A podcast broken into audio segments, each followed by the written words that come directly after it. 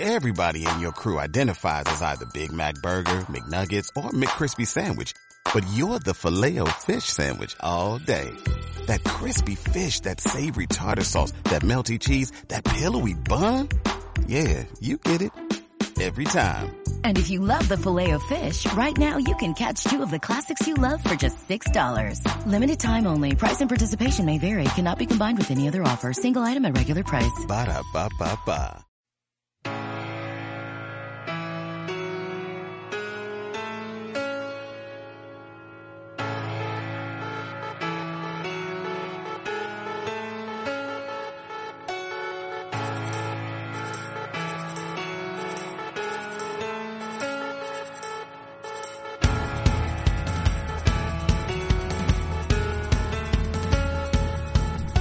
Bienvenidos al podcast extra de la media inglesa. Un nuevo líder es lo que tenemos en la cima de la Premier League y a Roberto Firmino es a quien tuvimos propulsando al Liverpool a la victoria ante el Tottenham. Como los Spurs, tampoco ganaron el resto de equipos de Londres. Empató el Arsenal, empataron West Ham y Crystal Palace, empató el Fulham y perdió el Chelsea. Hablamos de todo eso, del despido de Slaven Bilic y el regreso de Sam Allardyce de la exhibición del Leeds. Respondemos a vuestras preguntas y mucho más en el podcast extra de la media inglesa. Y para poder hacerlo, hoy tenemos un fabuloso panel compuesto en primer lugar por Gonzalo. Carol, ¿cómo estás, Gonzalo? Hola, Ander, ¿cómo va? Yo todo bien. ¿Vos? ¿Qué onda? ¿Cómo Yo, estás? fantástico, Gonzalo, fabuloso, encantado de tenerte hoy aquí en este podcast extra de la media inglesa para hablar de la jornada de Premier intersemanal. Por favor, también para mí es un, es un placer estar acá nuevamente. Quizás no tan buena la noticia por la semana que viene haciendo el Chelsea, estos últimos dos partidos, eh, pero bueno, el lado positivo, nuevamente, el fútbol ha ganado, ganó don Marcelo Bielsa y además vengo con, con compañía latina nuevamente junto, junto a mí, así que más que contento. Así es. Em, hola Joaquín Piñero, ¿qué tal estás? ¿Qué pasa, mi hermano? Pues nada, yo muy feliz por, por eh, ser más amigo que compañero de los miembros del podcast de la media inglesa, por ser el lateral izquierdo del Dream Team del podcast de la media inglesa y por haber eh, podido visionar una de las mayores exhibiciones del, del fútbol, bueno, en, en, lo- en los tiempos en los tiempos modernos. En era moderna, sí, sí, totalmente. Hombre, total. brutal, ¿eh? Brutal. Brutal. Y finalmente, efectuando su debut en el podcast de la media inglesa del fantástico canal de YouTube Nación Red Devil, desde Uruguay, Miguel Giannino. ¿Cómo estás, Miguel? Buenas noches, ¿cómo andan muchachos? La verdad que muy bien, muy, muy contento de estar, eh, a ver, perteneciendo desde el lado de adentro. Siempre cada tanto los escucho, pero ahora eh, ser parte es, es un orgullo para mí, así que un saludo para todos. Fantástico, Miguel. Encantados nosotros de tenerte hoy aquí. Es un absoluto placer. Eh, Miguel, que es una enorme eh, eminencia eh, respecto al Manchester United. No tanto. Bueno, yo- yo- no, no, no, no, te, no te, eh, no, no, no, seas modesto, Miguel, no seas modesto. Um, al final, por eh, temas de agenda y calendario, eh, ha acabado en el podcast justo la semana que no juega el United, es decir, juegan mañana. Sí. Se nos ha descuadrado ahí un poco la agenda, pero haremos una previa con Miguel. Además, tenemos muchas preguntas respecto al United, así que podremos entrar también eh, con eso en detalle. Pero antes, el partido entre los dos primeros equipos clasificados en la Premier League que se disputó este miércoles por la noche. Liverpool 2, Tottenham 1, un partido eh, sobre el que había mucha expectación, un Tottenham estando a la altura de la situación, a la altura del momento, realmente compitiendo contra un equipo que tiene mejores jugadores, sigue siendo mejor equipo como está el Liverpool, pero el Tottenham estuvo ahí con el empate, ahí consiguieron eh, llevar un balón al poste, no entró y finalmente Roberto Firmino marcó la victoria, el gol de la victoria para el Liverpool Gonzalo. ¿Está Roberto Firmino sobrevalorado? Sí, sí, sí, sobrevalorado, obviamente. No vamos a mentirle a las personas, no voy a mentirme ni a mí mismo tampoco al decir que no. Un gol no cambia la situación de Firmino, obviamente.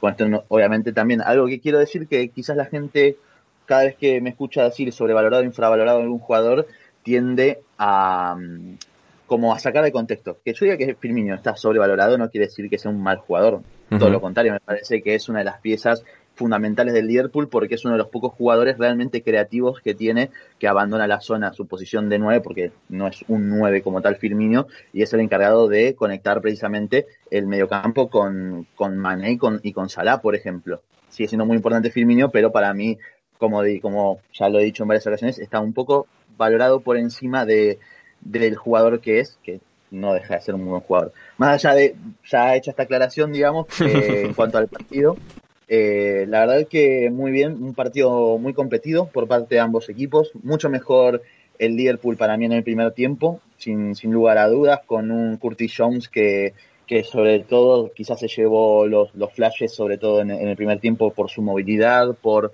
la manera en la que combinó por, el, por la banda izquierda junto a Mané y a Robertson, ambos obligaban a Musa Sissoko a salir y abandonar la zona en el medio del campo, abriendo mucho espacio, dando mucha amplitud de Liverpool por las bandas, con tanto con Robertson como Alexander Arnold, y al final eso el, el Tottenham de Mourinho en los primeros 45 minutos lo terminó sufriendo mucho. Primero, bueno, el gol de Salah llega con fortuna, pero es una fortuna forzada, se podría decir, porque ya había tenido un par de ocasiones muy parecidas a Salah en las que llegaba a zona de remate de forma paralela a la línea de, fondo. Lo cierto es que al final el, el Tottenham se encontró con una jugada maravillosa de Giovanni Lo Celso, eh, dando salida a su equipo en conducción y habilitando a Heung-Min que terminó eh, superando en velocidad a Rhys Williams, que es lo normal, básicamente Heung-Min con ese tren inferior súper potente que tiene, al final le vale para superar al 80% de, de las personas mortales. Entonces, Rhys Williams, que completó un muy buen partido, terminó sufriendo en esa jugada en particular. Pero así todo, creo que el Liverpool, el empate no lo afectó y siguió llevando lo, teniendo lo que es la iniciativa del juego. En el segundo tiempo Mourinho ajustó, en, en sobre todo en situación defensiva, obligando a Lo Celso a bajar un poco más sobre el sector derecho, quitando a Sissoko de, esa labor de salida por Robertson y el, y el Tottenham empezó ahí a juntar un poco más las líneas, a defender de forma más compacta, más como lo venía haciendo en las últimas jornadas y cortando un poco el juego de Liverpool, sobre todo reduciendo mucho el impacto que había tenido Curtis Jones en el primer tiempo. Y a partir de ahí quizás el Tottenham empezó a crecer un poco más, tuvo un par de jugadas en las que podría haberse puesto por delante a través de un error de Allison en salida de balón que, que Harry Kane trató de, de rematar desde, desde lejos, lo mismo en, también los pies de Steven Bergwijn, que falló dos ocasiones muy claras. Un Steven Bergwijn que ya lo dije, a mí se me queda corto, sinceramente. No, no me parece mal jugador, pero quizás en un contexto de un equipo de como el Tottenham, que ya empieza a ser candidato a pelear por grandes cosas, al final ese eslabón, de, ese eslabón débil entre los Harry Kane, Heung-Min Son, los Chelsea, Hoybier, Lucas Moura cuando entra, que sin ser una maravilla, eh, para mí ofrecen mejores prestaciones que, que el propio holandés, al final se termina quedando, quedando corto y hoy ha sido nuevamente eh, el jugador que ha sido, como, ¿cómo podría decirlo? Clave en cuanto a, a, los, los dos fallos claros que, que comete, que al final, sobre todo el segundo es mala suerte porque pegan el palo, pero esas son jugadas que en estos partidos no, al final no se pueden fallar, porque lo que importa más allá de si el plan de juego sale o no, es que la pelota entre. Y al final al Liverpool entró la pelota en un corner, en un, perdón, en un cabezazo de, de Firmino, y, y, terminó saliendo victorioso el Liverpool de forma convincente, sale reforzado, nuevamente obviamente sigue teniendo lesiones importantes, con Fabinho y Rhys Williams obligados a jugar como centrales, pero de forma yo creo que bastante acertada, y creo que nuevamente eh, Klopp saca adelante un partido que lo pone como líder y que lo sitúa nuevamente como el claro candidato a llevarse la Premier. Fabuloso. Eh, Miguel, eh, ¿qué es lo que te ha llamado a ti más la atención? ¿Qué es lo que querrías destacar de este, de este choque entre dos eh, grandes rivales este año, los dos mejores equipos que hemos visto de momento en la Premier League esta temporada? Yo creo que fue, a pesar de que dominó el Liverpool el trámite del partido, yo creo que se pudo ver claramente lo que son eh, los dos estilos bien claros, ¿no? El, el Tottenham, eh, el clásico de Mourinho, podría tener un escudo de Mourinho en la camiseta del Tottenham perfectamente porque es uh -huh. el estilo de él.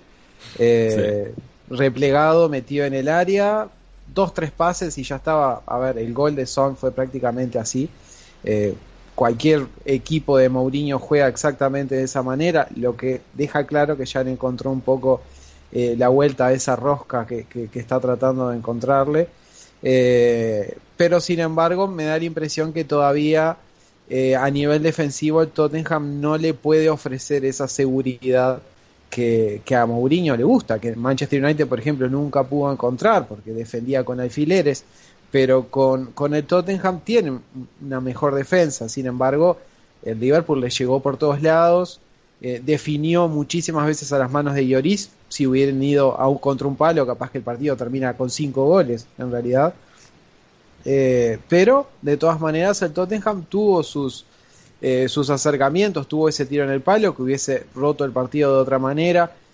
calculo que se hubiese replegado completamente atrás a jugar solamente de contra.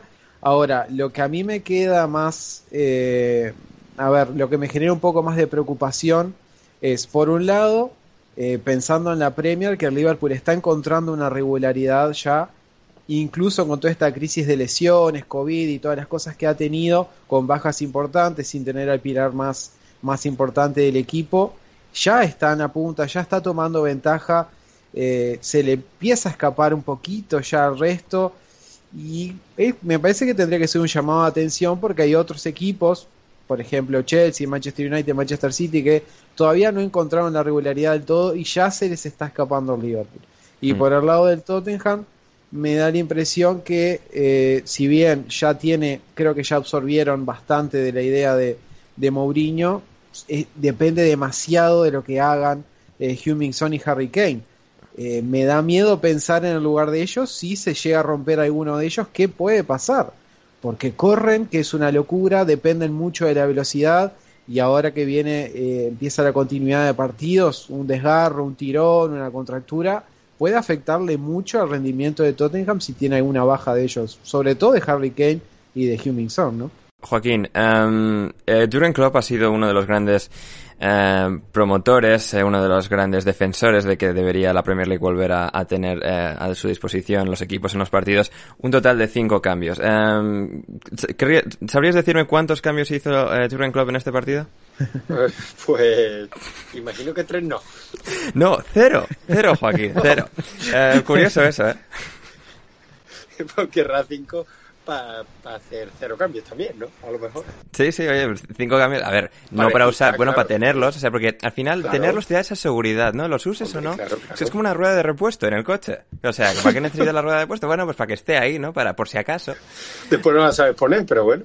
Exactamente.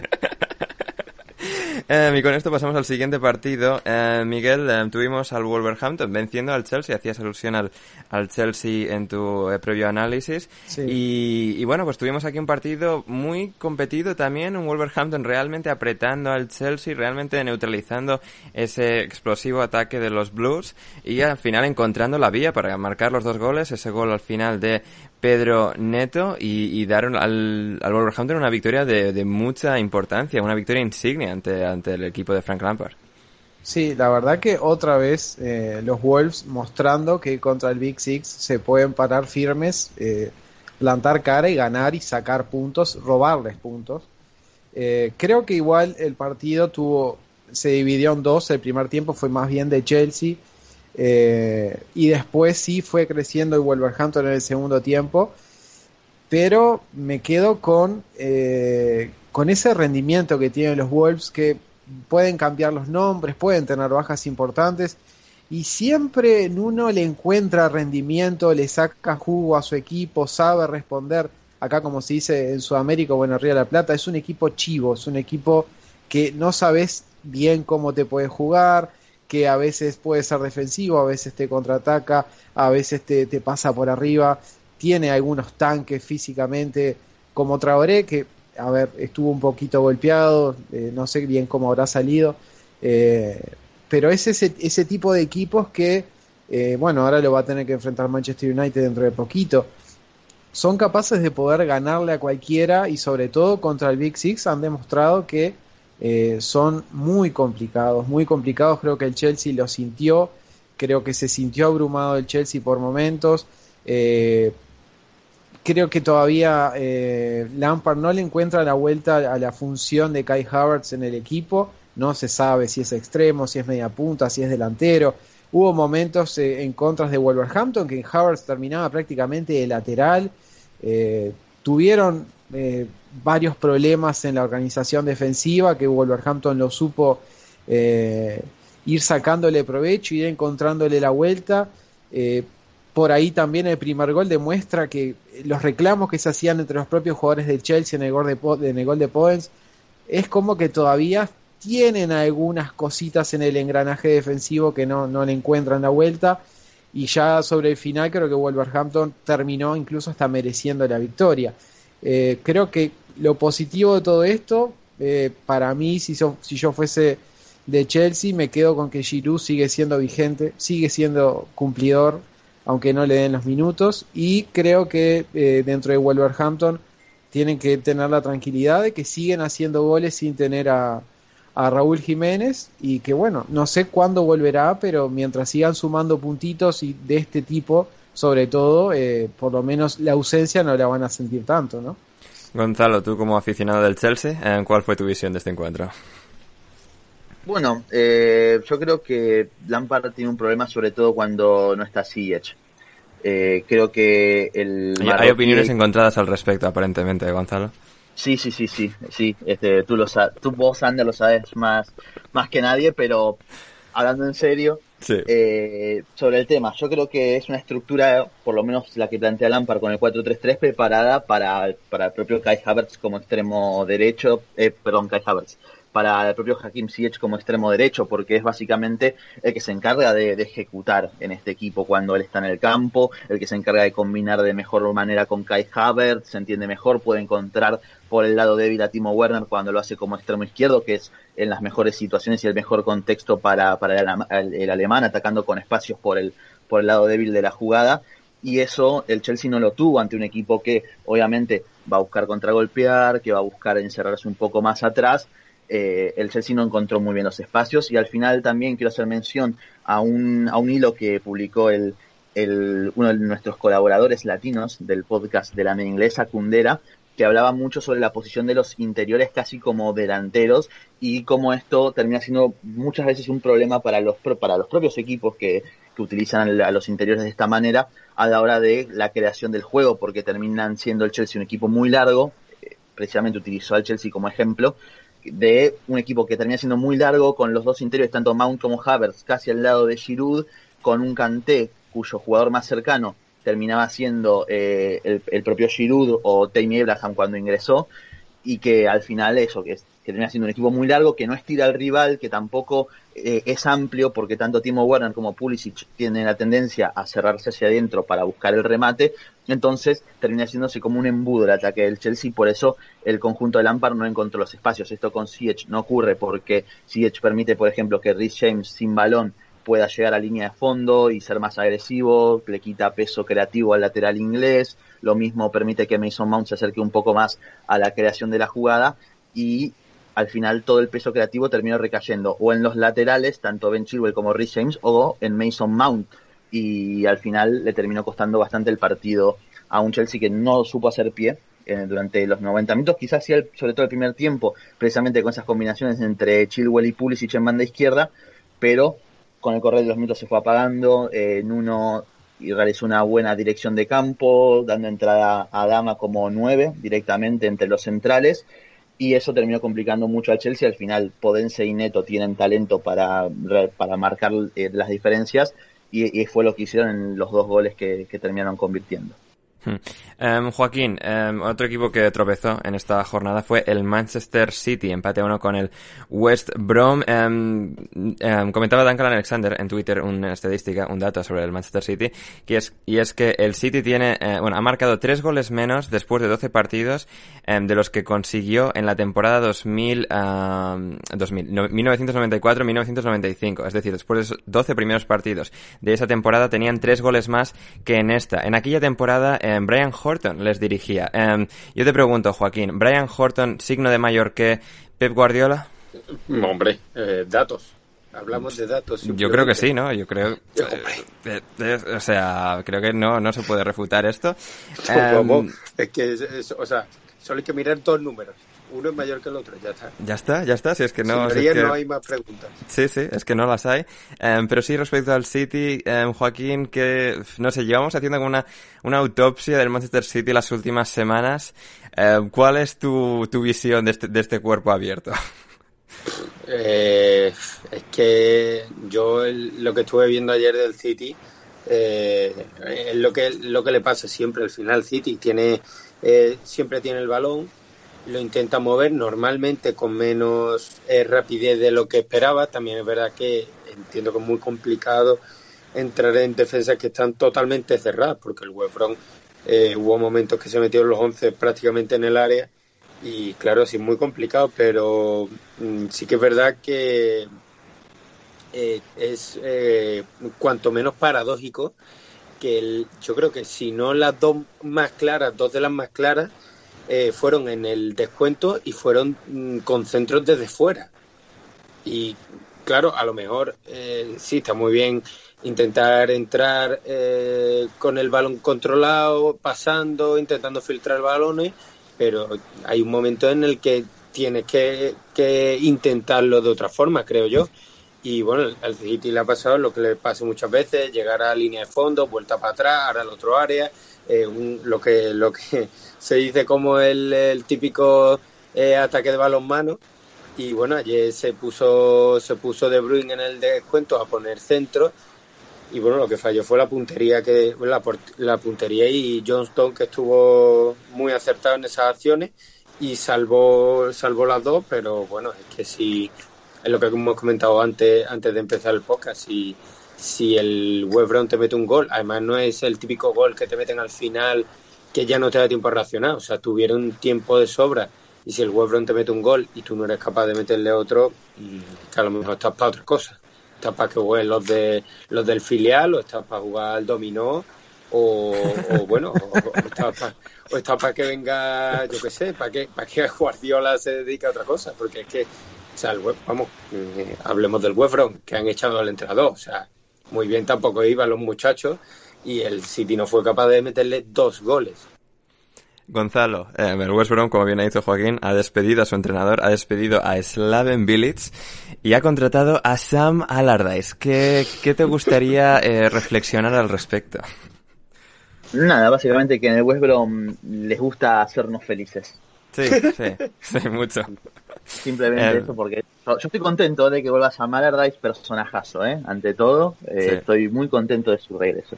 Sí, sí, Ander sí. sabemos si nos escuchan Eh, hombre, yo creo que Big Sam, un hombre culturado, eh, de idiomas, que al que le gusta eh, absorber todas las diferentes perspectivas que puede haber en el mundo sobre el fútbol, yo creo que es una, es una, no, no sé tanto como probabilidad, pero sí posibilidad, ¿eh? Así que... Igual, igual te digo, me hubiera gustado más la vuelta de Alan Pardew. En una de esas Bueno, a ver, pero es que, y eh, o sea, Alan Pardew ya, ya había, o sea, quemado su, su oportunidad en el West Brom por lo eh, que sea. Pero era una buena oportunidad para redoblar la apuesta. En una de esas, en vez de robar un taxi, se robaban un repartidor de, de telepizza, algo de eso. Eh, hubiera sido más gracioso todavía. Um, Daniel Story nos ofreció un dato esta, esta tarde um, que decía así, o sea, y empieza con una pregunta. Um, ¿Fueron Alan Pardew, Mark Hughes, Harry Redknapp, Sam Allardyce, Steve Bruce o Neil Warnock contratados por un equipo de la Premier League edición anual? ¿2005? Sí. ¿2006? Sí. ¿2007? Sí. ¿2008? Sí. ¿2009? Sí. ¿2010? Sí. ¿2011? Sí. Em, 2000, no, dos, perdón, 2011, no, raro. 2012, sí. 2013, sí. 2014, sí. 2015, sí. 2016, sí. 2017, sí. 2018, sí. 2019, sí. Y 2020, sí. Así que, pues eso. la vieja guardia Ahí están, ahí. Imagino, Em, imagino que Borja estará contento sí, sí, sí, sí. con ese dato. Sí, sí, sí, sí. De hecho, si añades a Roy Hodgson, em, se puede- añades en el año 2011. Así que ahí está, ahí está la vieja guardia de la Premier League. Eh, Sam Allardyce, que estaba retirado, supuestamente. Bueno, también estaba retirado cuando se fue al Everton y fue ahí, se le acabaron echando. Ahora estaba retirado también. Bueno, cosas, cosas que dice el bueno de Sam. Em, Richard Jolly también nos daba em, un dato que decía, em, si Sam, bueno, esto antes de ser ya oficialmente eh, anunciado, decía Richard Jolly, si Sam Allardyce es contratado por el West Brom, entonces Allardyce, Tony Pulis, Alan Pardew y Roy Hodgson, los cuatro habrán dirigido al West Brom y al Crystal Palace en la última década. Increíble. Magnífico. Es una muestra de- del, del éxito absoluto de estos equipos. Sí, sí, sí. Y Joaquín, bueno, nos preguntaba Luis específicamente sobre Sam Allardyce. ¿Está, ¿Está preparada la Premier League para el regreso de este hombre? Eh, hombre, siempre, siempre. Siempre. Lo, ¿cómo, ¿Cómo es lo, cómo es viejo rockero? ¿Cómo es eso? Viejos rockeros nunca mueren, Joaquín. Ahí, ahí, ahí, ahí. Em, y ahora, hablando de música, redoble de tambor, Leeds United 5, Newcastle United 2. Tuvimos en Elland Road el partido entre Marcelo Bielsa y Steve Bruce, partido entre dos de los equipos más al norte de, la Premier League en Inglaterra, y un partido apretado, emocionante de ida y vuelta, que llegó con 2-2 al tramo final, pero entonces ahí llegaron tres goles más del Leeds para ganar por 5-2 y sellar una eh, auténtica exhibición, yo creo que al final, Joaquín, ofensiva sobre todo de los chicos de Don Marcelo. ¿Qué me cuentas al respecto? Sí, sobre todo ofensiva porque la verdad que la defensa no... Sí, otra, otra vez otro corner, o sea, por Dios bendito, ¿eh? no, la estamos trabajando muy bien, pero bueno, al final han dicho en la retransmisión en Dazón España, han dicho que bueno, que la defensa no estaba muy bien, pero que si meten cinco goles que al final van a ganar. Lo que no sé si sabe ese muchacho, que imagino que, que, lo sabrá, pero se lo habrá olvidado a lo mejor en ese momento, es que el Leeds eh, normalmente no mete cinco goles suele tener 200 ocasiones, pero eso de 5 goles no, no suele pasar. Pero bueno, la verdad que hoy eh, yo no las tenía todas conmigo porque creía que era el típico partido que, pasaba lo que ha pasado al principio. El ha salido, ha hecho 25 minutos muy buenos. Y eh, bueno, al principio salió un poquito con dudas, pero eh, ha, salido, ha salido muy bien, ha salido atacando en todo momento. Banford ha tenido, como siempre, alguna ocasión que, bueno, por lo que sea, ha fallado. Eh, han tenido Harrison, no ha parado de centrar, no ha parado de subir. O sea, ha sido un partido, mm, los primeros 25 minutos muy buenos. Pues bueno, eh, ha llegado el Newcastle una vez y sorpresa te da la vida, gol de Newcastle. Así es la vida. Y, bueno, pues ha metido el Newcastle, mm, fallo del flanco izquierdo de la defensa del Leeds, nueva sorpresa. Y, pero bueno, la verdad que lo que me ha sorprendido es que aún así el Leeds ha seguido atacando. Ha seguido atacando, han llegado el, gol de Banford después de un remate al larguero de Rodrigo. Eh, después ha llegado el, segundo gol, que no me acuerdo ahora mismo de quién ha sido. El, eh, segundo del, del, Leeds ha sido el gol de, o sea, Banford primero, Rodrigo segundo, luego Dallas, Alioski y Harrison, y para el ah. Newcastle, Cieran Clark pues el segundo gol hace un golazo, o sea, a todo el mundo que, pueda que lo vea, porque hace un golazo. Increíble, Rodrigo abriendo a banda, casi no llega Harrison, pero llega y la vuelve a centrar, llega Rodrigo en carrera a la frontal del área y un remate de cabeza, maravilloso. Un golazo, o sea, ya fuera de, del cachondeo, hace un golazo, ese y el de Harrison que ha llegado al final. Y bueno, el Leeds se ha dedicado a eso, a seguir atacando, seguir atacando, seguir atacando. Ha llegado el segundo del, del, del Newcastle, como no, en un córner, porque bueno, son Marcelo es un hombre tradicional y las tradiciones no hay que romperlas. Y aún así, el Leeds, eso, ha seguido atacando y atacando y atacando. Y, bueno, la verdad que el partido del, del, Leeds, para mí, yo creo de hecho que ha sido el mejor de la temporada en, en global, porque, bueno, eso, porque es que no ha parado de atacar en ningún momento. Eh, Banford ha hecho un partido brutal, a pesar de las que falla, es que defensivamente eh, es eh, lo típico que se dice de que el, delantero es el primer defensa, pues Banford lo cumple a las mil maravillas. Rodrigo se empieza ya a establecer eh, de manera importante como el principal creador de oportunidades del equipo.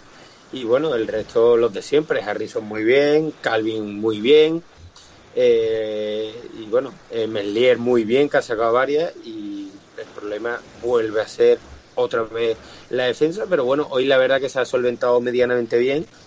Eh, a mí Cooper me sigue sin transmitir demasiadas mm, demasiada confianza y si encima le juntas a Lioski en la banda, pues bueno, mm, se complica la cosa, pero al final eh, se, ha, vuelto Pablo Hernández, que es la mejor noticia del partido, a pesar de, haber ganado y haber metido cinco goles.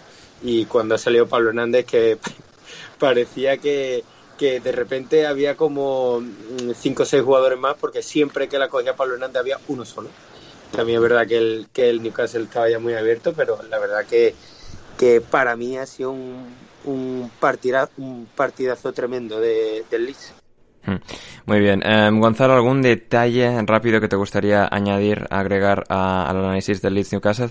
No, bueno, eh, básicamente que el Leeds al final sigue sufriendo por el juego aéreo. Yo creo que también no es solo cosa de, de si se trabaja o no la jugada, sino también propio de las individualidades. Meslier a mí, por ejemplo, yo, yo decía a principio de temporada, y lo admito, me dejaba ciertas dudas a nivel Premier League, esas dudas en lo, en lo relacionado al, en lo relacionado a, lo que es puramente parar, a lo que es puramente atajar, para mí ha despejado cualquier tipo de dudas en ese sentido, pero sigue dejando dudas en el juego aéreo y si encima de eso le sumamos que tanto cuando está Robin Koch como el propio Luke Ayling o Liam Cooper no son los mejores defensores a la hora de ir por arriba, también ya, ya tenés un problema. Quizás esto también con, con Diego Llorente se podría paliar un poco porque en el partido que jugó Diego Llorente antes de volver a caer lesionado, eh, no... A ver si juega, ¿no?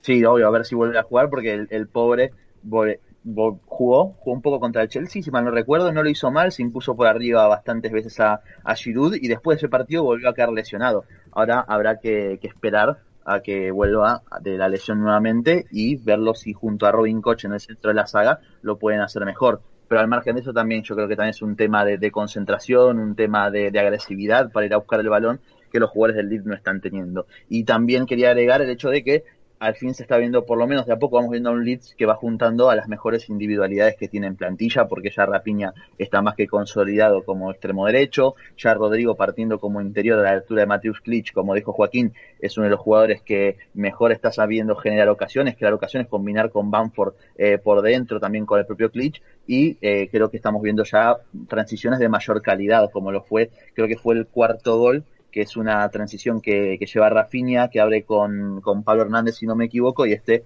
eh, da la asistencia para Alioski. Sí, así es. Eh, muy bien, pues eso fue el Leeds Newcastle. Vamos ahora con el Emirates, con el Arsenal. Eh, Arsenal Southampton, Miguel, un partido en el que tuvimos, eh, bueno, una nueva actuación del Arsenal decepcionante. Em, si bien el Southampton es claramente el mejor de los dos equipos a día de hoy, está en la zona alta de la Premier League, mientras que el Arsenal está en la zona baja. Se adelantaron los Saints con un gol del ex jugador del Arsenal, ex compañero de Mikel Arteta, Theo Walcott. Em, consiguió el Arsenal al final gracias a Aubameyang rescatar un punto, pero un nuevo episodio eh, preocupante para los Gunners. Sí, la verdad que fue otro partido que no, no transmitió nada, ¿no? El Arsenal me da la impresión que hay un bloqueo mental. Eh, yo creo que, a ver, el Arsenal que, que, ganó la FA Cup está ahí, pero hay un bloqueo mental eh, a nivel general del equipo que es normal, es normal cuando hay crisis pero se nota eh, falta de confianza en el equipo. Eh, bueno, la expulsión de Gabriel Magaláes también lo demuestra, ¿no? Otra expulsión más. Yo creo que ahí está esa sobreexigencia que se están dando. Eh, un partido que, a ver, en principio, como decías bien, Southampton es el que está mejor. Fue un partido, yo creo que dentro de todo entretenido, parejo por momentos, pero siempre se veía esa, esa defensa endeble a nivel general, no estoy hablando solamente de la línea de fondo del Arsenal, como que cada vez que Southampton se podía aproximar, podía llegar a convertir. Eh, el gol de Tío Walcott a los 18 minutos ya demostró un poquito que la defensa por momentos no está 100% concentrada, que hay dudas, hay dudas entre ellos mismos por momentos. Eh, Leno me parece que pudo haber hecho algo más en el gol, prácticamente que le pasa entre las manos y la cara, aunque sea le hubiese pegado en la cara la pelota. Eh, Walcott que festejó el gol tranquilamente como corresponde. Eh, y después el Arsenal me empezó a mostrar un poquito más de resiliencia. En el segundo tiempo trató de, de, insistir, de presionar. Eh, pero igual, el gol llegó de una manera un poco, a ver, un destello. No fue algo de ese Arsenal que tampoco era, ¿no? Tampoco era un equipo elite cuando ganó el FA Cup, pero eh, mostraba otras cosas, ¿no? Eddie Enquetia que terminó eludiéndose a 3, 4 jugadores para terminar, eh, para que después eh, Aubameyang termine haciendo el gol. No fue una dinámica ofensiva que uno diga, wow, ahora sí el Arsenal está despegando, pero por lo menos les ayudó a salvar un poquito la cara después de toda esta crisis, evitar una racha histórica de perder eh, cinco partidos consecutivos de, local, eh, pero siguen, siguen en, la parte baja, baja, eh, ya con el descenso ahí respirándole por la nuca, tendrían que, que enfocarse a ver qué pasa con el tema de las expulsiones, yo creo que eh, explica mucho el tema de las expulsiones, la, la, situación mental que tiene el equipo, tratar de, de calmarse, tratar de, de, bueno, organizarse, reunirse entre ellos y ver qué pasa, porque yo creo que el rendimiento del Arsenal depende mucho de, de la concentración que están teniendo dentro del campo, esa falta de confianza que están teniendo, que yo creo que hasta un poquito Arteta también lo transmite, a veces se lo ve como perdido, como diciendo cómo le encuentro la vuelta a esto, ¿no? Eh, pero bueno, fue un trámite que para mí dentro de todo el partido fue entretenido de ver.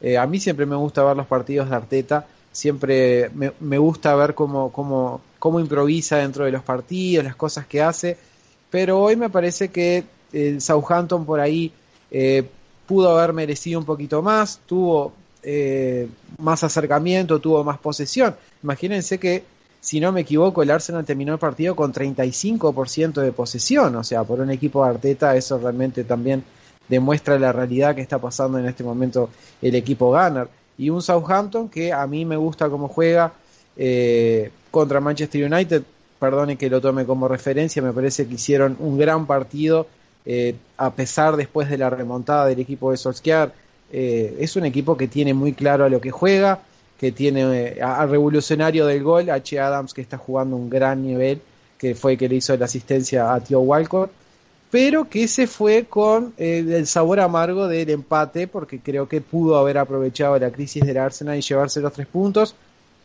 y por ahí hubiese bueno, creo, si no me equivoco, a ver, eh, sí, hubiese pasado a, a Tottenham después, ¿no?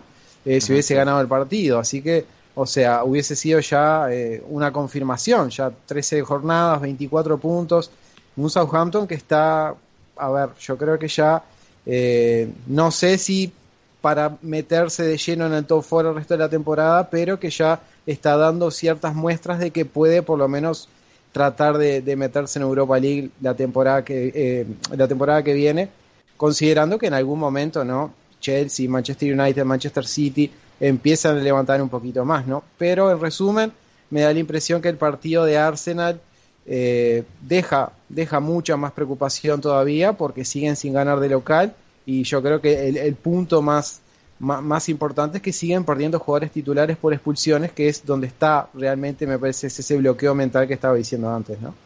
Así es, de hecho, tenemos un dato de Duncan Alexander que dice el 0.7 de todas las tarjetas rojas que se han eh, mostrado en la Premier League jamás han sido mostradas a Mikel Arteta o a un equipo dirigido por Mikel Arteta.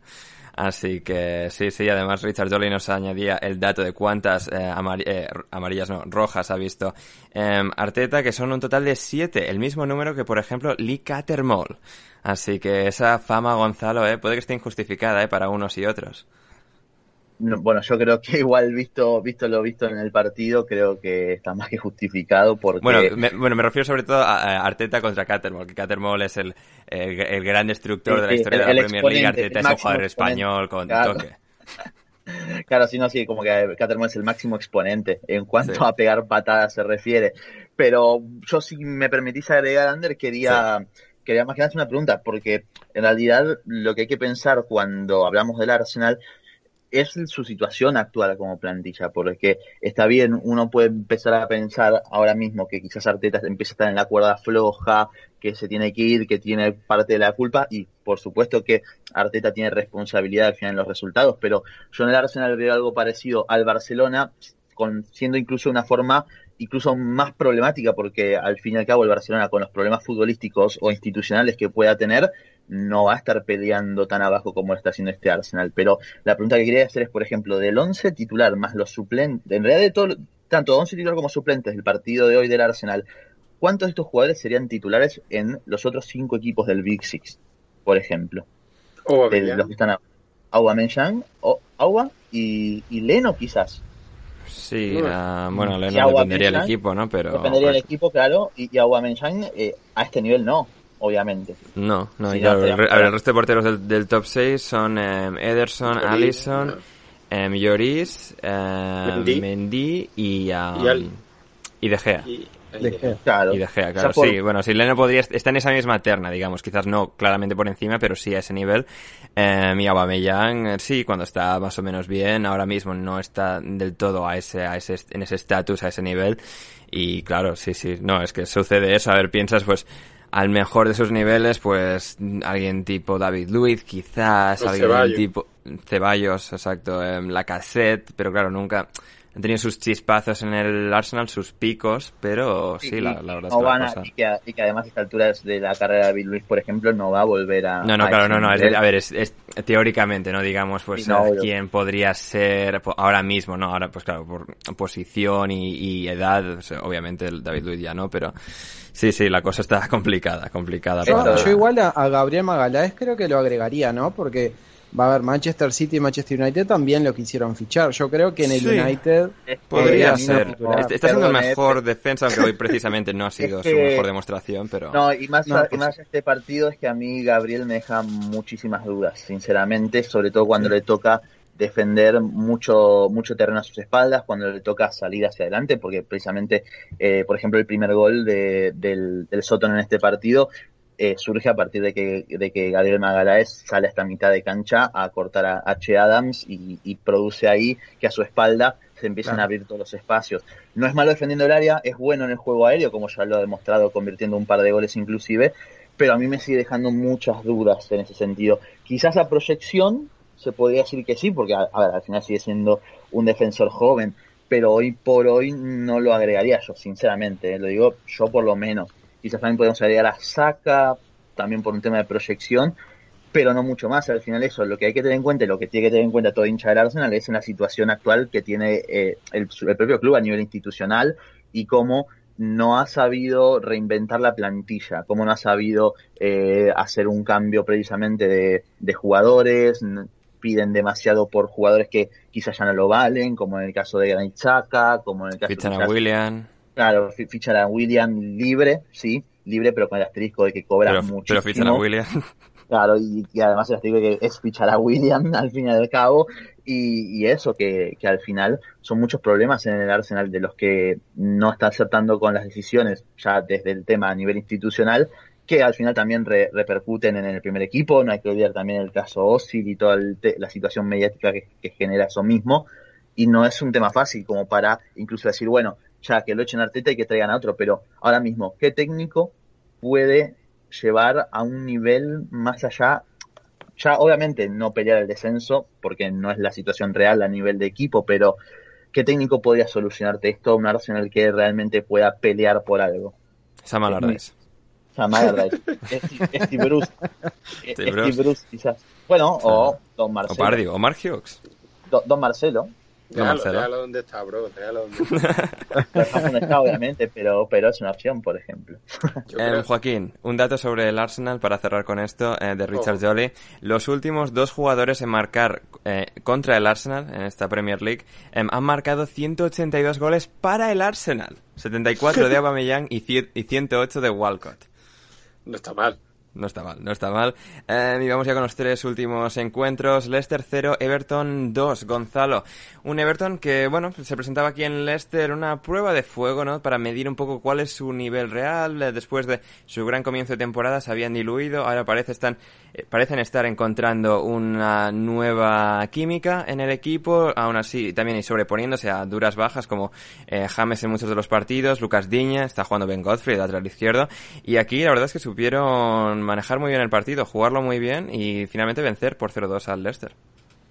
Sí, así es. La verdad que de a poco el Everton, ya quizás un poco alejado de ese papel de candidato al que se le puso de forma quizás un poco apresurada al comienzo de la temporada, empieza a ser ya un bloque un poco más más, más conciso, digamos, un poco más, más regular. Obviamente no va a ser un equipo que va a estar peleando arriba, pero a, lo tonto ya con la victoria de hoy se coloca quinto en la clasificación. Le gana un equipo como el Leicester que también venía de un gran presente. Y al final era un choque entre dos equipos que creo que van a estar en el mismo nivel. Un, un Everton que al final eh, fue creo que de menos a más, este, con un Leicester que empezó mejor en el partido, quizás sin tanta finalización, como quizás también es de costumbre cuando quizás Bardi no puede tener tanta incidencia en el juego, como fue el caso de hoy precisamente, y al final el, el Leicester es un equipo que también depende mucho de los momentos, de su, de su buen comienzo, se fue diluyendo con el correr de los minutos y al final el Everton lo terminó, lo terminó aprovechando a partir de los, de los goles de, Holgate y de Richarlison. Lo comentamos antes del podcast, de empezar a grabar. Quizás Michael podría haber hecho un poco más en el gol del brasilero, pero también da la sensación que está un poco tapado. Así todo no es un remate que va muy esquinado, por lo tanto eh, sorprende un poco la, reacción del arquero danés. Ya el segundo gol, doble atajada espectacular de Michael, ya la tercera no, no pudo hacer mucho más, le quedó a Holgate para empujarla al gol y un Everton que contó como una de las principales novedades, nuevamente en el arco a Robin Olsen en lugar de, Pickford, también a muy buen nivel, teniendo intervenciones de forma bastante segura, un Olsen que venía a dejar bastantes dudas en su paso por la Roma, pero de a poco acá en el, en el Everton se está, se está afianzando. Así es, de hecho, bueno, Ancelotti como razonamiento a esta decisión, sobre todo pues ha hecho alusión a simple rotación y comparándolo con otros, eh, otras, otras de sus experiencias entrenando equipos, sin ir más lejos, eh, el Real Madrid, el año que ganan la, la, décima Champions, con Diego López jugando esa temporada de titular en la Liga Española y Iker Casillas jugando la Champions, esa edición de la Champions eh, para el Real Madrid, así que sí, es algo que Ancelotti ya ha hecho en el pasado y bueno, es, una, es un método interesante, sobre todo visto que, Pickford sigue sin consagrarse al nivel que se espera, ¿no? Dada su progresión y el, el correr de los años y como pues, va creciendo ¿no? en cuanto a edad. Em, en todo caso, em, vamos ahora, y hablando de porteros, con el Fulham Brighton. En la portería de las, eh, de las gaviotas, Gonzalo, se estrenó el español Robert Sánchez en un 0 a 0 Fulham Brighton, que a pesar de acabar sin goles, fue bastante competido. Em, en disparos acaban 8, eh, no, iba decir 8, 9, 9, 9 entre, entre ambos, mucha ida y vuelta. La verdad es que el Fulham no, no, no se, no se achantó ante, ante el Brighton, no llegó en ninguno de los dos a convertir, tampoco es muy sorprendente, dadas, dados los tríos ofensivos de cada, de cada cual, pero eh, aún así no, no fue mal partido, algunos detalles también como el balón que manda Webster al palo y bueno, pues un, bonito partido de Premier League eh, al, en, en Craven Cottage, ahí donde el río, eh, el miércoles, miércoles por la noche. Estadio hermoso, la verdad, lo que también lo dije en Twitter, por favor, es que me pone muy nervioso que sea muy lindo Craven Cottage, tendrá el río a, a las afueras, todo, pero es que es la peor transmisión televisiva es en Craven Cottage y de lejos, ¿eh? es que es muy, a mí me resulta muy molesto, sinceramente, era un partido. Sí, porque, tienen la, la grada donde está la cámara del partido está en reconstrucción y creo que está situada también como en otra, desde un ángulo ligeramente distinto y hace que la perspectiva no sea la misma. No, no, no es la misma y es demasiado baja también. Terminas viendo como como si fuera un encuentro de, yo lo puse en mi propio tweet, hay, hay, creo que hay canchas de fútbol League One que actualmente tienen mejor, sí, seguramente. mejor transmisión que los partidos del Fulham y es una verdadera lástima, pero bueno, así todo fue un partido que igual se dejó ver porque fue muy entretenido y hay vuelta, destacable también como dijiste vos la, la actuación del, del portero español Robert Sánchez, que para mí eh, por lo menos dio la seguridad que no estaba dando Matthew Ryan en este comienzo de temporada. Hay que decir las cosas como son.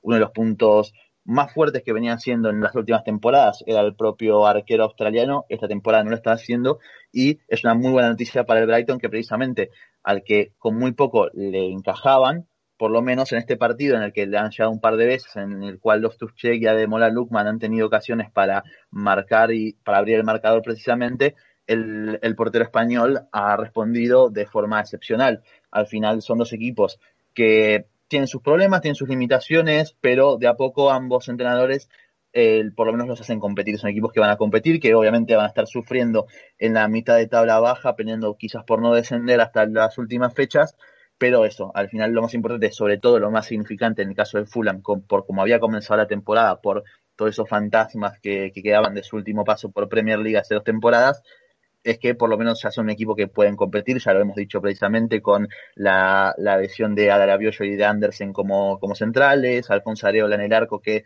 también nuevamente ha dado muy buenas ha dejado muy buenas sensaciones como lo viene haciendo desde que comenzó la temporada y al final es un empate en el que ambos equipos sufren la falta de pegada que, que tienen de forma constante y que es lo que los va a acompañar por lo menos hasta fin de temporada si es que ahora en el mercado de, de fichajes no, no, no salen al mercado a buscar el gol que les está haciendo falta.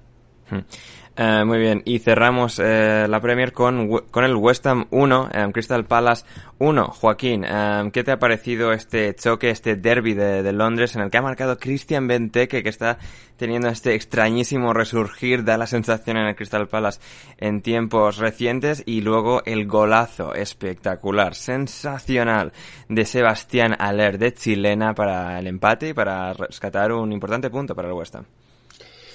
Sí, bueno, pues ha sido, la verdad que ha sido un partido entretenido, los dos han tenido, hombre, más que ocasiones, han, el partido ha sido mucho de área, de, ir de un lado a otro.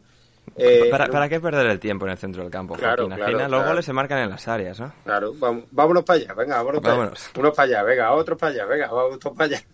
Y van así de un lado a otro y ya está. En la primera parte ha metido 20 que, 20 que ha metido otro gol. Y, bueno, el Crystal Palace, la verdad que, bueno, eso, han ofrecido los dos, eh, sobre todo en, en, ataque, han tenido alternativas. Eh, el Crystal Palace no ha sido capaz de, de, meter el segundo y, y, eso, en una jugada eh, cuando el West Ham ya estaba intentando echarse arriba para más descaradamente para buscar el empate eh, un, eh, Alera ha cazado una chilena eh, espectacular porque además ha sido eh, muy rápido, el centro era desde cerca y, la ha cazado la verdad que espectacular y Guaita no ha podido hacer absolutamente nada. Y la verdad que creo que se lo merece porque últimamente el día del Leeds jugó un gran partido a leer y no pudo meter el gol y se le veía como muy muy frustrado sin, sin poder meter el gol y, lo ha conseguido, la verdad que ha conseguido un golazo y bueno, al final eh, Benteke pues como estaba jugando bien, estaba metiendo goles, pues eh, ha provocado una roja directa, le han expulsado al pobre muchacho. Cosas que pasan, Joaquín, aquí, aquí no ha pasado. Hombre, también te digo que eh, yo creo que ha sido un poquito rigurosa porque sí que es verdad que ha saltado y ha ido con el brazo abierto, pero hombre, pobre Benteke, una roja así, el muchacho, encima que ha metido un gol lo vas a expulsar. Ah, feísimo, feísimo eso, feísimo. Pobrecito em, mío. Así es. Em, a, ver si la Premier League, en la Premier League se puede ver ya el delanterazo que Sebastián Aller, ya de forma habitual, porque, porque en el Eintracht de Frankfurt se salió por todas partes. Y del West Ham, eh, Gonzalo nos preguntaba nuestro buen amigo Jaime Suárez, ¿quién es el fichaje del año y por qué es Vladimir Kufal? Bueno, dice fichaje del año, creo que entendiendo toda la Premier League, pero para él es el lateral derecho que han eh, traído del Slavia de Praga.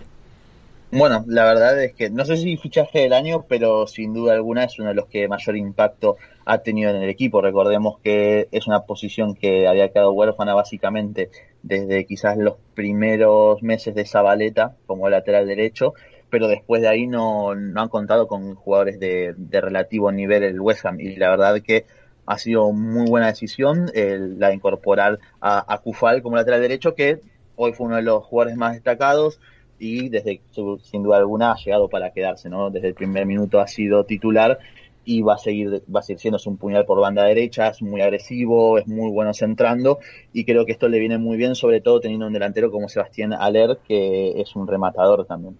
Hmm. Fantástico y con esto cerramos la primera parte del programa. Vamos ahora con una pausa musical y volvemos con el minuto Forest.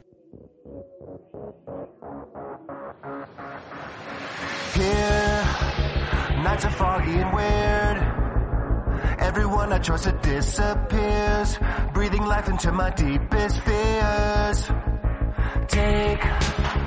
Now there's nothing to take. Now you're haunted by your worst mistakes. Watch me sinking underneath the waves. I don't wanna drink about it. Drowning out at 3 a.m. Promise when my mind is clouded.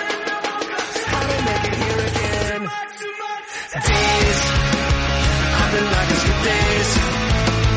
Hiding underneath the darkest waves. I've been praying for the tide to change. And it's just all in my head. Running over every word I said. When they finally found my note in red.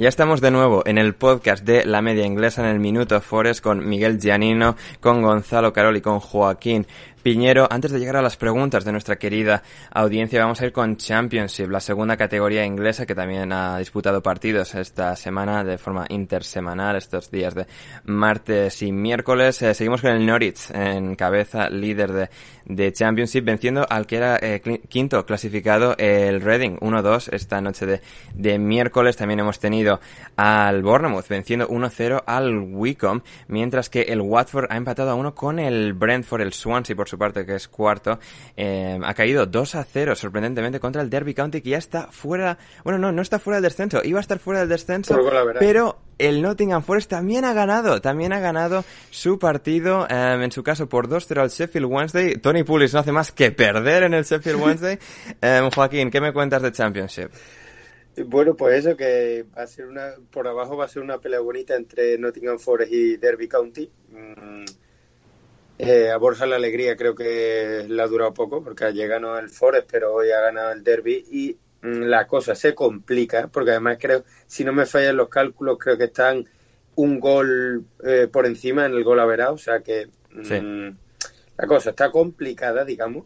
Y bueno, por arriba, pues el Norwich a, lo suyo, mm, un año baja, otro año sube, otro año baja, pues a lo suyo. Primero de la vida, Joaquín. Claro, o sea, ellos van a lo suyo. Y bueno, eh, la verdad que yo creía que, los tres que, que, bajaron el año pasado eran los tres favoritos, pero no esperaba que fuese tan claro. O sea, ya están primero, segundo y tercero.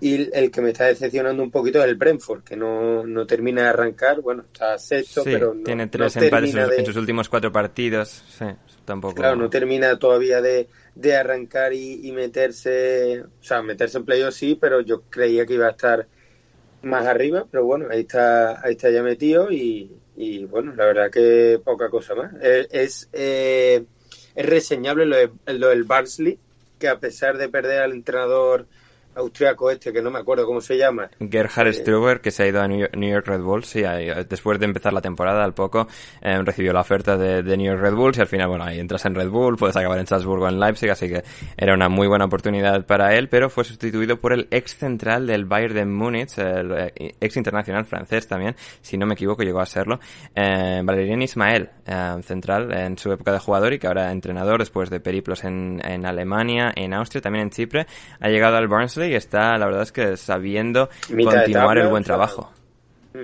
Sí, la verdad que es sorprendente. También el Huddersfield de nuestro, de nuestro entrenador Carlos Corberán, que también están ahí mm. eh, bien situados en mitad de tabla. Y bueno, es que al final eh, los tres de abajo, bueno, los cuatro si metemos al Forest, que están sumando muy poco.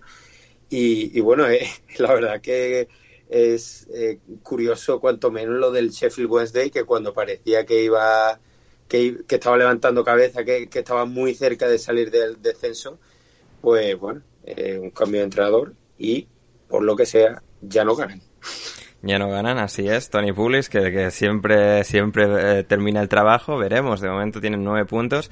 Si, aun, si tuviesen los seis que les, han, les quitaron al principio de temporada, tendrían 15 y seguirían en descenso. Eh, comentaba lo de Ismael, ex internacional francés. No, llegó a ser ex o sea, llegó a ser internacional francés sub-21, pero no, no absoluto, aún así una, una buena carrera eh, jugando en equipos con el, con el Bayern de Múnich, el Werder Bremen y que ahora es entrenador del Barnsley. Y bueno, veremos. De momento su trabajo es muy bueno y el de Tony Pulis, como decíamos, pues un poquito menos por lo que sea, así que muy bien, seguiremos atentos a cómo evoluciona todo en Championship y vamos ya con las preguntas de nuestra querida audiencia, empezando por nuestro buen amigo Gonzalo Esteban. Esteban García, que nos pregunta en primer lugar para ti, ¿el Arsenal puede terminar como River o Independiente? Si se refiere al descenso... Yo, creo que sí, ¿no? O sea, entiendo. No, yo lo veo muy difícil. Eh, por no decir imposible para mí, porque... ¿Por qué? Pero porque... Ah, es que, es que lo veo muy difícil porque al final el... Yo creo que tienen, la que ser, tienen que ser peores que 17, o sea, 17 otros equipos. ¿eh? O sea... No, pero, pero al margen de eso, de que la salvación va a estar más barata que nunca, o por lo menos. Por eso, por eso. Da la sensación de que no creo que terminen más abajo que más allá que, que no estén consiguiendo resultados, no creo que termine abajo que el Sheffield, por ejemplo, que el Fulham. Eso sí que es imposible. Eso sí que es imposible. Pero bueno, ahora que ha llegado al Allardyce, al West Brom, uy, ¿eh? Cuidado, eh, sí, cuidado que ahora meten remontada, pero, pero al final eso, creo que va a estar, va a estar muy barato porque yo no creo que ni que consigan menos puntos que Sheffield, West Brom, Burnley, Fulham, etcétera. Al final creo que eso, sobre todo estos cuatro equipos que son los que quizás van a estar peleando hasta el final, eh, no creo que consigan más puntos que Arsenal, tan simple como eso. Em, Joaquín, ¿crees que el Leeds necesita centrales que mejoren los problemas en defensa? Es que yo creo que los tiene, pero es que, bueno, Coach que sale. Coach y Llorente deberían serlos, ¿no? Claro, sobre todo Coach eh, que ahora ha estado cogiendo el ritmo, pues se ha lesionado y Llorente, hombre, tampoco lo hemos visto, pero en la Real Sociedad demostró que era un, un buen futbolista. El problema es que se lesionan y, claro, o sea, si tú tienes tres centrales de relativo buen nivel y tienes a dos lesionados, pues ya sí tienes que empezar a inventar, pero, o sea, yo creo que con tres centrales de nivel, yo creo que te da. Um, y para Miguel, la pregunta que hacemos a los nuevos invitados en este podcast, um, ¿lentejas sí o lentejas no? ¿Se consumen las lentejas en, en Uruguay bastante? Eh, yo soy fanático. No, bien, bien, Miguel, Vale. bien. Eh, así, ¡Oh! ¡No!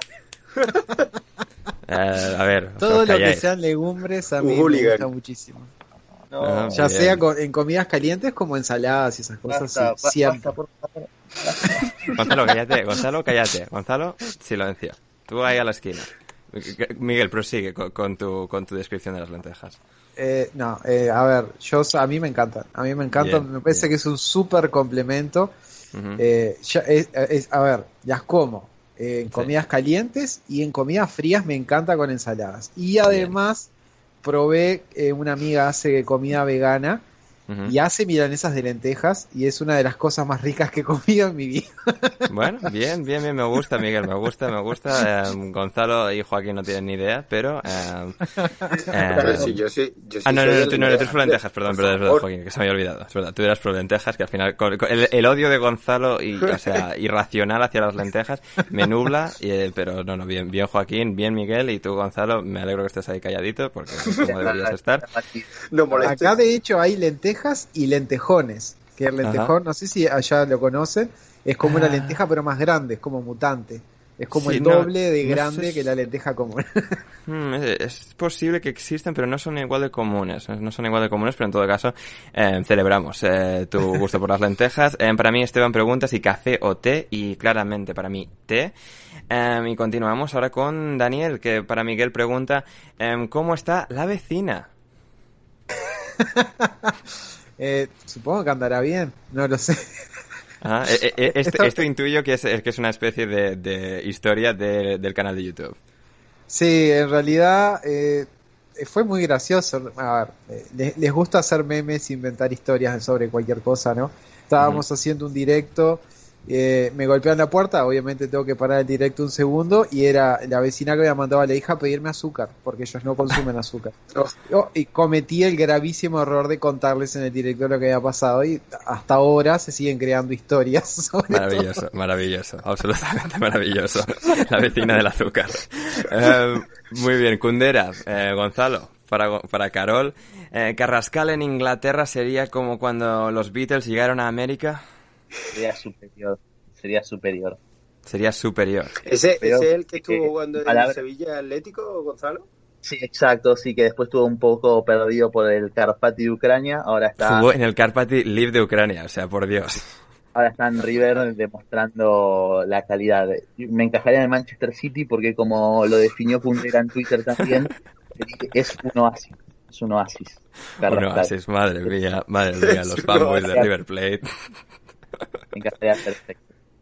Eh, fantástico. Eh, Ferran, para Ander, ¿hay algún motivo por el que eh, una sección con unos índices de calidad tan elevados como la pausa musical debería bajar su nivel? No, no lo hay en absoluto. Para Joaquín, ¿por qué Slaven Village no fue finalista del premio The Best si también subió el West Brom de Championship a Premier? Eh, bueno, para empezar, la Ben Billy Jack no es de... o sea que... No, y además que lo he visto, antes no sé quién lo ha puesto, no sé Ajá. dónde lo he leído, la verdad, pero es verdad lo que han dicho, que si han dicho, si la si Championship el año pasado hubiese durado cinco jornadas, el West Brom no sube.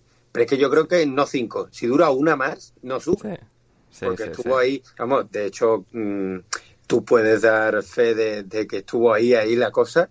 y, subieron porque el Brentford lo hizo peor que ellos, pero vamos, es que también te digo que yo mm, creo que, que hablando del, del tema Billy, de, la, de que lo hayan despedido, yo, yo nunca despediría a un entrenador así, por lo menos ahora, o sea, está relativamente cerca, bueno, relativamente no, está cerca de la salvación y creo que en una plantilla tan limitada que al final lo que han hecho es, mm, traerle a, Gallagher y, quedarse con lo que había, creo que es muy complicado que un entrenador le saque más provecho que el que ya tenía el año pasado. Y mm, además no tiene el carisma, no tiene la filosofía, no tiene la ética de don Marcelo por la que ha sido nombrado, por la que ha sido nominado al premio de BES, que en nuestros corazones ya lo tiene. en nuestros corazones ya lo tiene. Em, Esteban, eh, otro Esteban, nos pregunta, para todos PlayStation, Xbox, Switch o PC. Eh, Gonzalo. A mí no me gusta alimentar esto de la guerra de las consolas. Todas, todas las consolas tienen su... No, alimentala, eh, o sea, yo, soy, no soy casi ni consciente de lo que es. Todo, todo, todas, las, todas las consolas tienen la nobleza, los recursos bien utilizados. pasando por ahí, pero yo, yo, tengo, yo tengo Play, yo tengo la PlayStation, tengo Switch. Me encantaría tener el Xbox One, por ejemplo. Así que no, no podría decidir una, sinceramente. Miguel, ¿tienes una? Esto, esto, soy tibio como Ander, pero bueno, lo siento. no, yo PC. Yo PC. PC sin fantástico. sin duda. Porque te permite adaptarte a cualquier cosa y además la puedes utilizar. O sea, si tenés una PC gamer Puedes trabajar con ella perfectamente para cualquier cosa y no tenés que estar gastando además en una consola. Muy bien, muy bien ahí Miguel. ¿Y Joaquín? Yo Play, pero tampoco... Eh, sí, yo, yo PlayStation en, en, mi juventud hace ya bastantes años. Así que sí, sí. Qué poca vergüenza. Em, y nos, nos dice eh, Man United Uruguay em, para todos. ¿Sabían que Solskjaer usó ocho defensores contra el Leipzig? Sí, Gonzalo, creo que lo, observamos bien en aquel partido, ¿no? Sí, ¿Ocho defensores? No, no, no Bueno, a ver, relativamente contando a Matic y a McTominay ah, y tal. sí, sí, sí.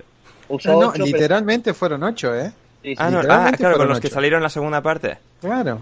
Ah, o sea, claro, claro, claro, es verdad. Déjenme puntualizarlo ya que lo comentó él. Sí, sí, sí, sí, sí. Juan Bisaca, Lindelof, Maguire, Alex Telles, Otelis, Luke Shaw y después en el segundo tiempo entra, nosotros le decimos Cafu Mensah, eh, Axel Pansebe y Brandon Williams. Ocho defensores. Pero tres son laterales, ¿no? Sí, sí, sí, el, problema principal es que fueron ocho, pero parecía en todo el partido que eran dos, sí, como mucho, o ninguno.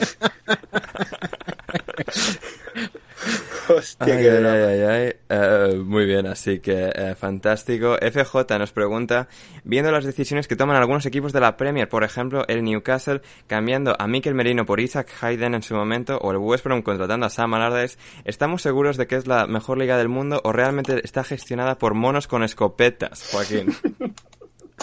Hombre, eh, yo qué sé, lo es que lo de Mikel Merino sí, hombre, el, la, el bajón de nivel creo que es mm, evidente, pero lo de Allardyce no estoy nada de acuerdo. O sea, el nivel ha subido exponencialmente. O sea, ha llegado Sam ha, vuelto Sam Allardyce. Sí, así es. Em, doctor Pedro, para todos, Ole en el United es insostenible, pero ¿a quién creen que es mejor para sacarlo? Es decir, ¿quién es eh, el mejor sustituto? Eh, Gonzalo, bueno, tenemos creo una respuesta obvia, pero no sé, si quieres añadir. No, no, no, no voy a decir Pochettino porque Pochettino, el destino de Pochettino está en el Real Madrid, en primer lugar. Y, Gonzalo, no me traigas fanboys, fanboyismo del Real Madrid, por esto Dios. para, para Juan Raña dedicado. sí, un saludo, Juan. Un saludo, Juan. Y eh, el muñeco. Alegri, Alegri. Massimiliano Alegri no estaría mal. Ajá. Um, Alegri, sí. Em, ¿Decías, Joaquín? El muñeco Gallardo. No, no, no, no, no. no se toca. Gallardo no se toca, Joaquín. Uh, uh, continuamos. Un tercer Esteban nos pregunta. Un tercer Esteban distinto. para Miguel, ¿habrá algún especial de Navidad más allá de todas las novedades del canal? Eh, yo creo que sí. Yo creo que sí. Eh, siempre, siempre tratamos de hacer algo especial. en Halloween hicimos un especial de Halloween con, con música que ambientaba todo el directo que hicimos. Así que bueno, esperemos que en Navidad haya algo. Nieve no, porque acá en Sudamérica es muy complicado en esta época, pero algo de eso seguro. Sí, sí, sí, seguramente. Em, fantástico. Em, continuamos. Bueno, tenía también este una más para todos. Em, ¿Les gustaría que el Arsenal descienda? Eh, bueno, eh, a ver, a, ver, a mí, me, me, divertiría en, virtud de un, un, un, gigante del fútbol inglés cayendo. no, porque sea el Arsenal, sino porque es uno de los grandes. Ah, Sería divertido. O por los jajas. Por, por los jajas ahí. Sí, sí, por los loles. Imagínate, imagínate el minuto hater de ese día de Patri. ¿eh? Uf, uf, oh, Dios mío. ¿eh? ¿eh? Sí, sí, sí, sí, no, total, total, total. Em, continuamos con O'Reilly Paulinho. ¿Es el Arsenal en Premier lo que el Valencia en la Liga, Joaquín? Pues mira, no está mal tirado. Hombre, a mí me ha gustado la comparación de, de mi pro con el Barcelona porque creo que es muy acertada. Pero la verdad que el Valencia tampoco está mal. Son mm. equipos así con, con tendencia a la autodestrucción que, bueno, tienen sus momentos como este de, de difícil, eh, bueno, de difícil tránsito. Yo lo compararé también con, con Independiente acá en Argentina. Son son equipos que a día de hoy son, son tristes, son equipos que solían ser grandes. Por los trofeos internacionales y eso también. Por lo que sea, claro, por lo que sea. Bueno, hay una gran diferencia a nivel histórico, pero bueno, sacando eso, son, son equipos que solían ser grandes. Eso recordemos, por favor. Eh, para Miguel, ¿cuántos partidos seguidos debe ver el United eh, para que por fin saquen a Ole? Según reportes, 10.427 partidos seguidos necesita perder Solskjaer para ser despedido. Maravilloso. es exacto, el dato es exacto y de muy buena fuente. Ah, mira, fantástico, fantástico, bueno saberlo. Nos preguntan también em, qué opinan sobre el rendimiento de Solskjaer, Arteta y Lampard hasta ahora y cuál creen que, eh, que lo ha hecho mejor con el equipo del que disponen manejando eh, pues a un equipo top. Em, Gonzalo. Y yo creo que por cuestiones de, resultados se podría decir Lampard. Yo saben que soy bastante escéptico con Lampard en líneas generales, pero de a poco, más allá de esta última semana, ha creado una estructura para por lo menos poder potenciar la gran mayoría de piezas. Todavía obviamente deja dudas la situación de Havertz o la de Werner quizás, pero creo que Lampard, bueno, por un tema más que de resultados sobre todo, creo que es lo la respuesta fácil, digamos. Y Rafa nos pregunta para todos cuánto tiempo más creen que durará Solskjaer. Hay una, hay una tendencia de Enrique Gonzalo con las preguntas. A ver, yo, eh, yo, creo que sobre eso. Yo creo que ahora, tanto diciembre y enero son las como la, la parte crucial de la temporada, que es donde ya todo se empieza quizás un poco a definir, encima mucha carga de partidos más que nunca sobre estos dos meses, y creo que hay que ver, yo, yo creo que el problema del United es de despedir, supongamos que pierde dos partidos seguidos a la Solskjaer y, y, lo despiden, estaría a tiempo todavía de retomar para poder rescatar un poco la temporada. Quizás por ese lado estaría sería como una nota positiva, pero por otro lado, si lo sostiene a Solskjaer y después de estos dos meses eh, está todo demasiado mal y lo terminan despidiendo, ya sería demasiado tarde como para enderezar el barco. Entonces creo que es como un pequeño problema porque o le dan el margen de ver cómo define estos dos meses y si sale mal ya no hay tiempo para revertir la situación o lo hacen antes. Bueno, siempre está la Europa League, ¿no? Que mientras sobreviven ahí siempre, siempre tienen esa plaza de Champions a la que aspirar si la liga se les escapa demasiado. Depende mucho de, perdón, depende mucho también de cómo tropieza el resto, ¿no? Porque si uno empieza a ver un poco también cómo ha sido todo este proceso de Solskjaer, nosotros lo definimos como tréboles, ¿no? O sea, como que tuviese una plantación de tréboles en la casa o en el Trafford, porque parece que siempre cae alguien y pasa a Solskjaer por encima. La flor de Solskjaer, maravillosa. se tropieza Chelsea. Bueno, son parecidos, sí. O sea, se tropieza Chelsea o despiden un entrenador o hay una crisis de lesiones en Tottenham, por ejemplo, la temporada pasada, o siete titulares lesionados en, en Leicester la temporada pasada, el cierre de la competencia. Es como que siempre cae algo mágico, porque en realidad el rendimiento de Manchester United tampoco es como para estar metido en el top 4. Sin embargo, van cayendo soldados y bueno, por ahí el soldado Ryan se va salvando y, se mete en el top 4 medio de casualidad. Yo creo que por eso también no...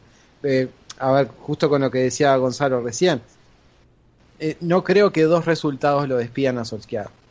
también respondiendo un poco a la pregunta anterior, eh, tiene que comerse varias goleadas, yo creo, porque hay un respaldo importante de, de la directiva y, y, de, del vestuario también da la sensación, ¿no? Que a pesar de tienen los tropiezos, que los jugadores dan la sensación de seguir estando con él siempre, ¿no? Al final que tiene ese vínculo bastante fuerte por lo que parece con los jugadores, así que veremos, veremos cuál es, un el vicioso también. También, también podría describirse.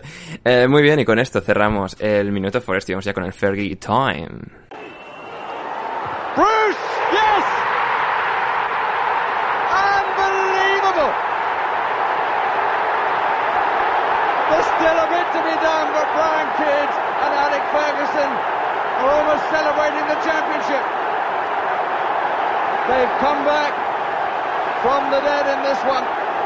Ya estamos en el Fergie Time.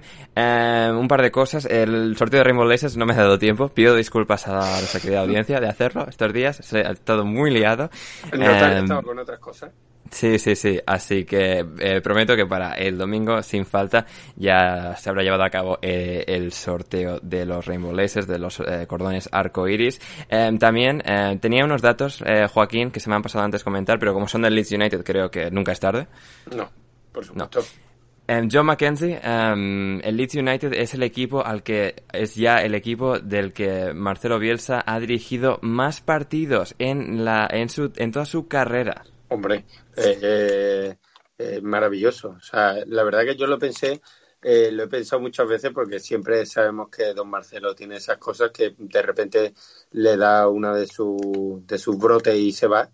Y creo que está aguantando mm, mucho, vamos, por el bien del fútbol mundial y más aún el bien del, del fútbol de Leeds. muy bien, y creo que sobre todo eso tiene que ver con, con que al final prácticamente eh, tiene una sintonía total con, con, toda la dirección deportiva, con la dirección general y con todo, con todo el club. Sí, que eso al final lo que no tuvo ni, bueno, ese, esas semanas o esos dos días que estuvo en la Lazio, en el Marsella o incluso en el Athletic, así que no está, bien que lo tenga en lead. Eh, también dato de Opta. Eh, Esjan Alioski es el primer jugador macedonio de eh, marcar en la Premier League, en marcar en la Premier League desde que lo hiciese Georgi Christoph en abril de 1998. Y finalmente Johnny Cooper nos dice, es, esta es la tercera vez Em, que el Leeds United eh, va encara un partido de liga contra el Manchester United después de marcar cinco goles en sus anterior en su anterior partido. Que esos son ojo a esto esos tres diferentes partidos de diferentes años antes de enfrentarse en un partido de liga al Manchester United son diciembre de 1929 que le ganó 5 que le ganó 5-2 al Newcastle Joaquín. Oh. Diciembre de 1966 que le ganó 5-0 al Newcastle y diciembre de 2020 5-2 al Newcastle. Ay, Joaquín, ay, maravilloso. Y después que, por qué lo nominan al Debes. Es que de verdad, haciendo historia cada día. Historia cada día, perpetuando la historia del club del Leeds, remontándose a 1929. Es tremendo. Es absolutamente tremendo. Y vamos ya con las predicciones finales. Aston Villa, Burnley, que tenemos mañana jueves, o hoy, hoy jueves cuando nos escuchen, la mayoría de, gente. Eh, Joaquín, ¿qué resultado vemos? Eh, gana el Villa 2 a 1. 2 a 1, Gonzalo. 0 mm, 0-1. 0-1 para el Burnley. Eh, Miguel. Mm, yo creo que un empate, uno a uno. Sí. 1 a 1. Yo voy a ir con un, hmm, una victoria del Burnley. Creo que dan la sorpresa y vencen 1-2 en, en Villa Park.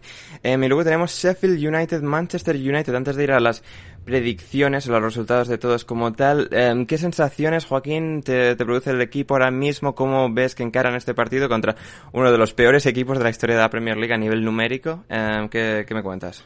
Es que el, el United a mí de Solskjaer sobre todo me deja dudas porque, eh, hombre, si lo ves el, el día del Leipzig yo creo que es muy una referencia bastante acertada, por lo menos lo que yo he visto, que es verdad que no he visto todos los partidos, pero el día del Leipzig le arrollan al principio, se pone 3-0, pero al final mm, llega, llega a los últimos minutos con opciones de, o sea, de ganar el partido no, pero eh, en ese caso el empate era más que una victoria. Y es como que, eh, por ejemplo, el otro día con el Southampton, eh, el Southampton hace un gran partido, se pone ganando, no sé qué, no sé cuánto, pero al final el United gana y gana relativamente fácil. Entonces, eh, deja, a mí me deja esas dudas de decir tiene grandes jugadores, porque eso, o sea, eso no lo puede discutir nadie, pero claro, al final el equipo como tal deja tiene muchas muchas carencias y a lo mejor Solskjaer no le da para para revertirla. Eh, Miguel. Bueno, yo creo que eh, yo creo que los partidos, este tipo de partidos contra equipos del fondo de la tabla, para un fanático de Manchester United generan más miedo que jugar contra, contra un Big Six. Porque sobre todo con, con Solskjaer se han perdido infinidad de puntos contra equipos que están eh, en zona de descenso. Eh, sin ir más lejos, la temporada pasada se perdió con Watford, se perdió con, con Bournemouth, se, se perdieron puntos con Aston Villa, se perdieron puntos con West Ham, que también peleaba el descenso. Eh, o sea, tiene esa, es- ese bache de cuando tiene que proponer y salir a arrollar a esos rivales que en teoría, eh, si uno los pone en la balanza, Manchester United debería pesar más, termina fallando. Y hoy, bueno, esta temporada le pasó con Crystal Palace, que bueno, ahora lo tenemos un poquito más arriba en la tabla, pero digamos, ya perdió puntos contra equipos que podrían ser más accesibles. Eh, debería ganar, ¿no? Debería ganar sobre todo más por la forma de- en la que está Sheffield United en este momento que por la que está Manchester United.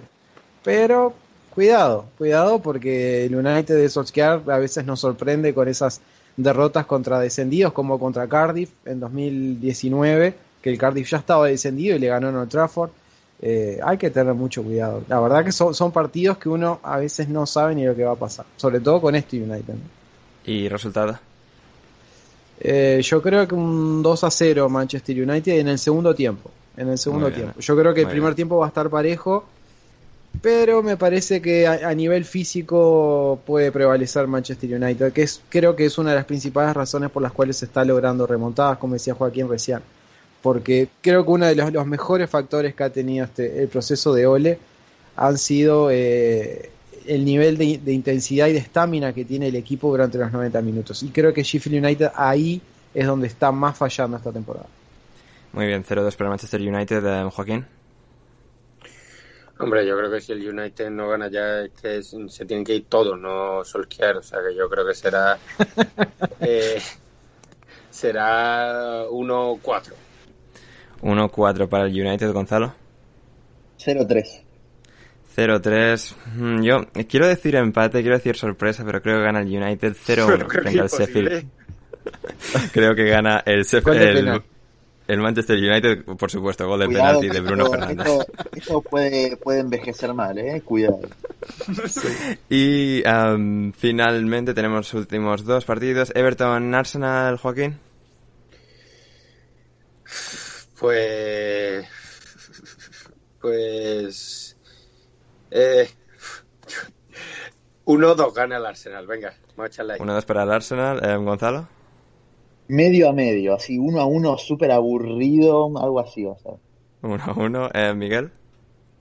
Yo le voy a dar el voto de confianza al Arsenal, un 1 a 0 medio de casualidad, nada más. Muy bien, 0-1 en Goodison Park para el Arsenal. Yo voy a ir con un empate a 2 entre Everton y Arsenal y cerramos con el Tottenham Leicester. Eh, Miguel. Mm. Le voy a dar el voto de confianza al Leicester también, mm, mm, 0-2. 0-2 para el Leicester. Muy bien. Y finalmente, eh, bueno, Joaquín. Eh, gana el Tottenham mm, 2-1. Eh, 2-1 el Tottenham, Gonzalo. 3 a 0.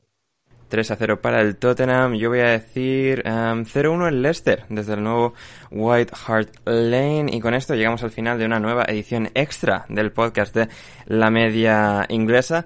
Em, es posible que escuchéis al final de la, la grabación total un- una canción eh, que he sido eh, coartado, obligado, chantajeado para poner en el programa, en el podcast. Así que es posible que la escuchéis al final de, de la grabación. En todo caso, eh, mientras tanto, llegamos al final. Así que esto, si escucháis eso, no os, eh, no os sorprendáis. Es una cosa, es un chantaje de ya sabéis quién exactamente. Así que eh, ahí estará. Y Interferencias, ¿no? Interferencias al final. sí, sí, sí. Eh, Miguel, muchísimas gracias por estar aquí. Bueno, muchísimas gracias a ustedes, principalmente a ti, Ander, por la invitación. La verdad que ha sido un gusto, lo disfruté muchísimo, me divertí.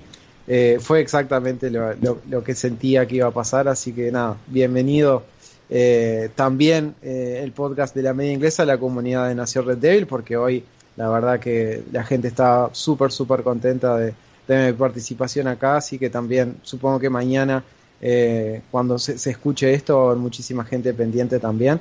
Así que bueno, muchísimas gracias a, a, todos ustedes por la buena onda y por la invitación. Absolutamente, Miguel, te tendremos pronto de vuelta. Y Joaquín, muchas gracias. Muchas gracias a ti, Ander, y a la gente que ha llegado hasta aquí. Fantástico. Y Gonzalo, muchas gracias. Y una palabra clave para nuestros oyentes que hayan llegado hasta el final del programa. Primeramente, a la gente, a toda esta gente que confió en esta lucha, lo conseguimos. Gonzalo, nunca cállate. Gonzalo, cállate. Sueños, nunca dejen de creer en sus sueños, ¿sí? Y el pueblo nunca podrá ser callado. Lo logramos, lo logramos, Borja, bro, te quiero mucho. Y la palabra clave no puede ser otra que villancico. Oh, no esperaba menos, bro. O de, o de, nuevo, villancico, fantástico. Por mi parte, yo soy Ander Iturralde. Espero de verdad que hayáis disfrutado de, del programa, de un nuevo episodio del podcast de La Media Inglesa. Regresamos el próximo lunes con un nuevo podcast y hasta entonces, eh, pasado muy bien.